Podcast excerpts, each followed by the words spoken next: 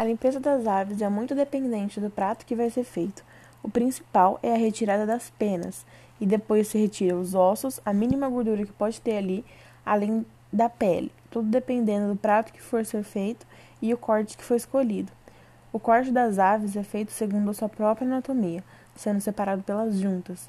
Os cortes que temos são o peito, o filé de peito, o sassame, que é a parte mais nobre no caso da galinha, a asa inteira, também tem a coxa da asa e o meio da asa, a coxa, a sobrecoxa, a sambiquira, os miúdos, como o fígado e o coração, o pé e o pescoço.